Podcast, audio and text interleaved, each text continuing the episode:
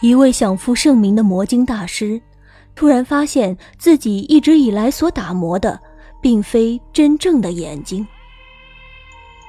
所谓一叶障目，人们为了那些虚假的、光怪陆离的幻境，竟然放弃了使用自己真正的眼睛。魔晶大师的存在是没有意义的吗？自己一直以来所做的事情。被认可的天赋，都是没有意义的吗？那真实才是真正有意义的东西吗？来吧，且让我们跟随着这位魔晶大师，去剖析自我，去看清他人，去感知世界的本源。他会在光怪陆离的虚假幻境中荣耀。但心惊胆战的享受着，还是踏踏实实的去体验和感受不完美，但是最真实的世界呢？浑噩还是清醒的活着？你会如何选择呢？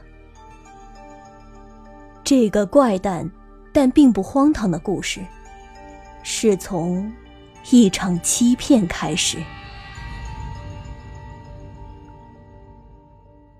欢迎收听喜马拉雅出品《玉手洗熊猫》原著，空无的念为您播讲的恐怖悬疑短篇小说《一个魔晶人的自白》。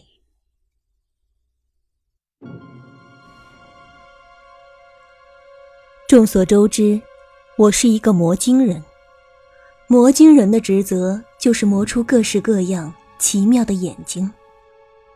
对此，我还是有那么点自信的。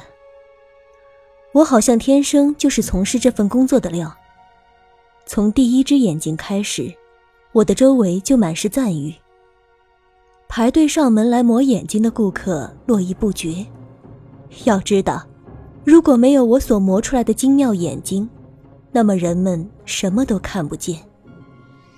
你会想，这可不容易吗？拿上一只眼睛。打磨一会儿，只要等到它变得晶莹剔透，不就可以交差了吗？但眼睛是一个人身份的象征，如果每一只眼睛都差不多，还怎么区分人的高低贵贱呢？我所打磨的每一只眼睛都是不一样的，每一次磨制都是一次非凡的创造。可以说，这是一种天赋。别的魔晶人是远远及不上的。更为关键的是，从一只眼睛开始，魔晶人完全掌控了顾客的认知世界。我所打磨出的眼睛是什么样的，那么人们所由此看到的世界就是什么样。从这个意义上来说，这么多人所认识到的世界，就都是由我。所创造出来的了。我和其他魔晶人相比，最大的优势在于，我能竭力创造出许多与众不同的奇妙世界。只要从打磨一只眼睛开始，这只眼睛有凸有凹，有平有弯，有的光滑，有的坑洼，但这。只是打磨的开始。好的魔晶人远远不会满足于此，他们创造更为精细的世界。有的人将会看到这是一朵小花，永远不会改变的一朵小花。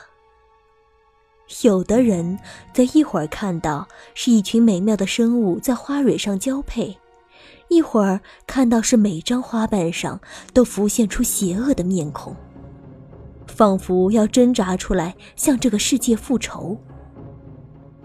后面的那只眼睛，当然就是我的功劳。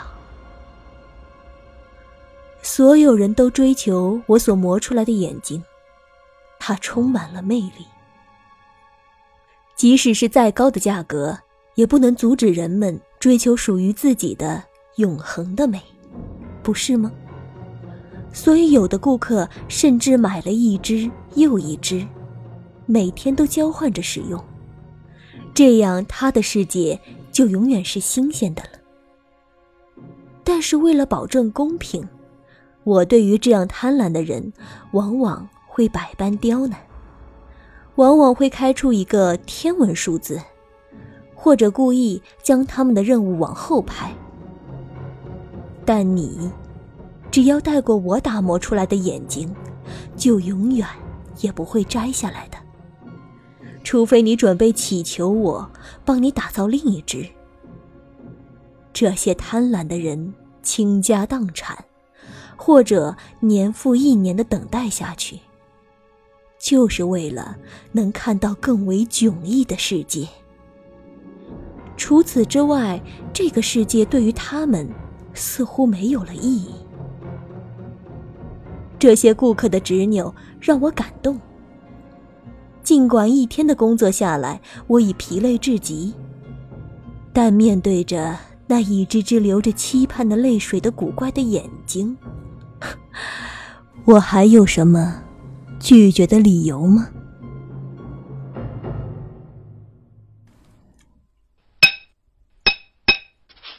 我再一次拿出我的斧子、我的锤子、我的锥子、我的钉子，我搜肠刮肚的想要制作出全新的。魔幻的世界。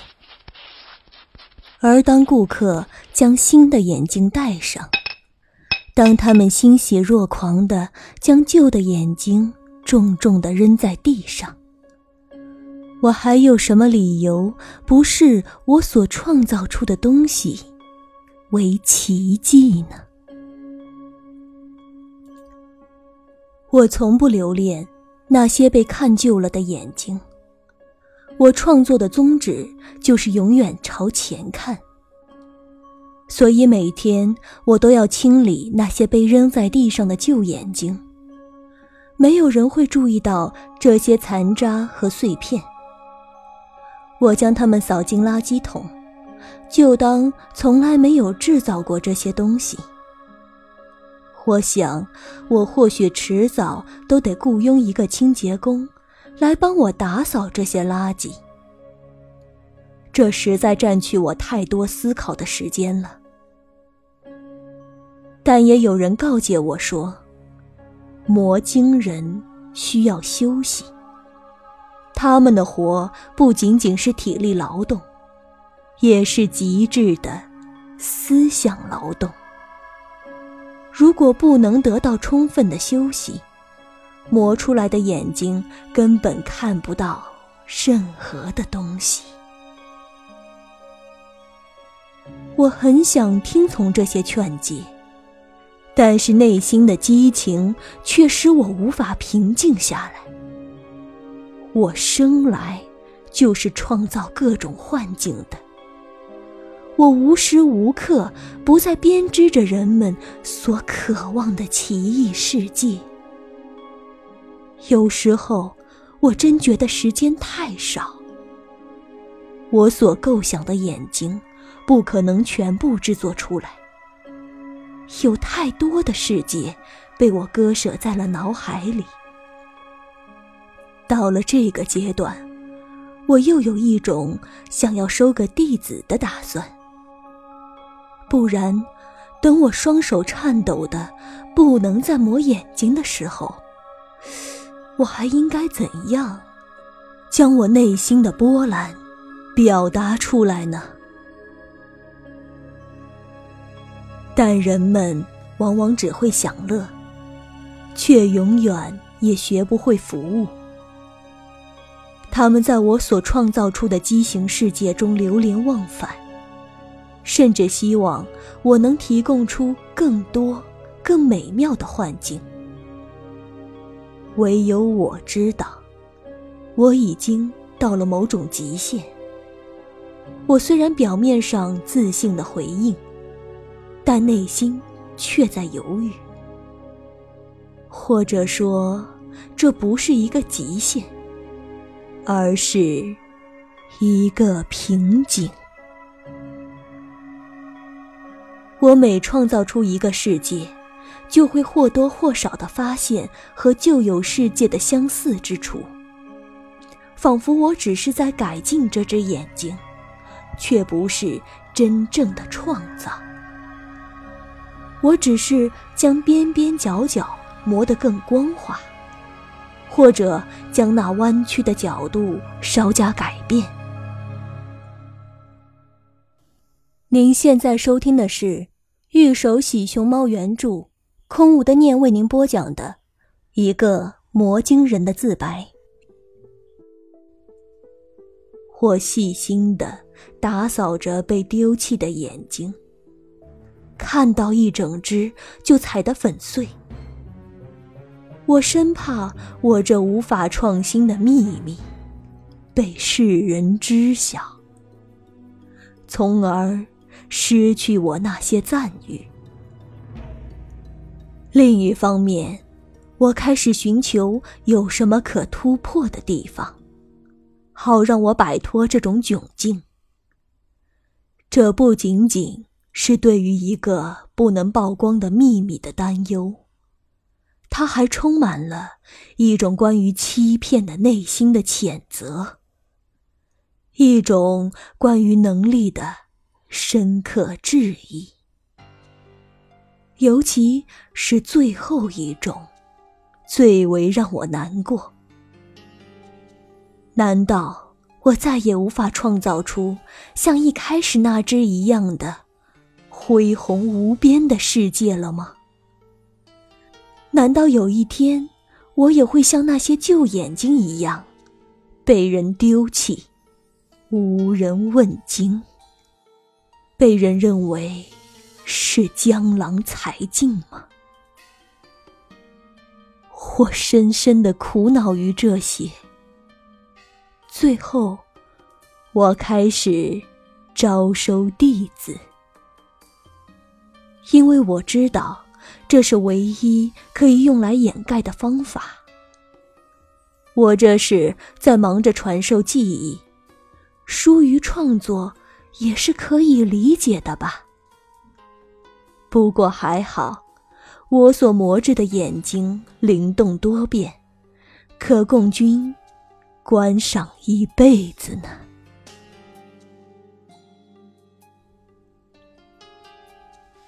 但怎么叫一个没有天分的人学会这项需要天分的工作呢？这种人永远只能进行模仿，而不可能进行创造。又怎样才能从模仿跨越到创造呢？像我这么一个天生就站立在创造这一领域的人，根本不会拥有这方面的经验。但还好，我记得这只是一种掩盖的行动。我根本无意去教会别人怎么磨出神奇的眼睛，所以摆出一副苦大仇深的面孔，让他们。从模仿开始学起，并且永远停留在此，也就可以了吧。我开始珍视那些被摔坏的眼睛，它们每一只都是我授课来源。我断然不可以再挥霍下去了。接着有一天，我触摸着那些歌手的残渣。突然有了一个绝妙的想法，于是，我让我的学生们从复原眼睛开始学起。我故作神秘地说：“去修复一个被破坏了的世界，你所获得的知识将是单纯模仿的许多倍，而只有深刻了解那个世界存在的意义的人。”才能去修补它表象上的裂痕，即使它已经碎成了粉末。所有人都对我的这番高论啧啧称奇，正如他们曾经夸赞我所塑造的眼睛世界。但，尚无所事事的学生们有事可做，只不过是我这绝妙想法的开端。那些被修复好的眼睛，实际上和原来的已经判若两经，有的甚至只是磨平了那些裂痕，好让他们显得不是那么割手。其实。透过那些色彩斑斓的表象，我们能够看到什么内在的意义呢？什么都看不到。表象即是它的意义所在。这个道理，唯有在我停止打磨眼睛的时候，才意识到。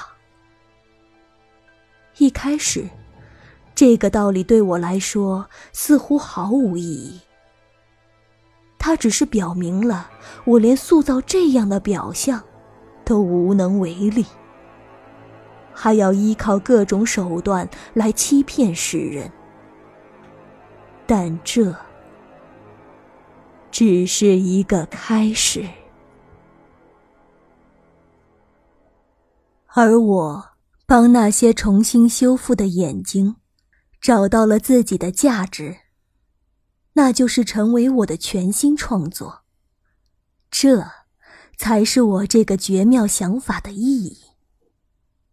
既然我已经没有能力再创造全新的世界，那么，将那些破裂的世界修补一下，当做全新的世界兜售出去。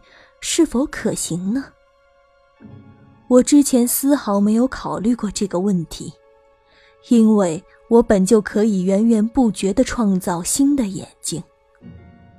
但现在，一个贫瘠的、丧失力量的人，终于开始寻求欺骗这种勾当的帮助。他颤颤巍巍的。仔细擦拭着那只重新加工的眼睛，不让上面残留一颗灰暗的尘埃，只是为了卖个好价钱，只是为了证明自己完全可以继续这种天赋。他颤颤巍巍地递出这颗眼睛，并用另一只手暗暗撑住自己的身体。脸上尽量显露出不屑一顾的神情。他颤颤巍巍地松开抠紧那颗眼睛的手。当顾客接过之后，故作轻松地垂到腿上，嘴里不耐烦地开始叫唤下一位贪婪的人。但毫无疑问。他的精力百分之百放在那个戴上眼睛的人。他在等待着一场事关其存在价值的判决。究竟，那个人是会狠狠地将眼睛摔烂在地板上，揭发他的骗局，还是？但我。依旧是胜利的、欣喜的一方。那个贪婪者完全没发现，这只是一颗廉价的、丧失创造力的旧眼睛，还一个劲儿的点头致谢，说我让他开始了全新的生命。那个人将头拼命的往前伸。去感受这个由眼睛所塑造的怪奇世界。他完全的沉迷在这里。我看着他那副古怪的样子，失了神，连下一位顾客都晾在了一边，以至于他以为我自持身份，而开始傲慢的不可一世起来。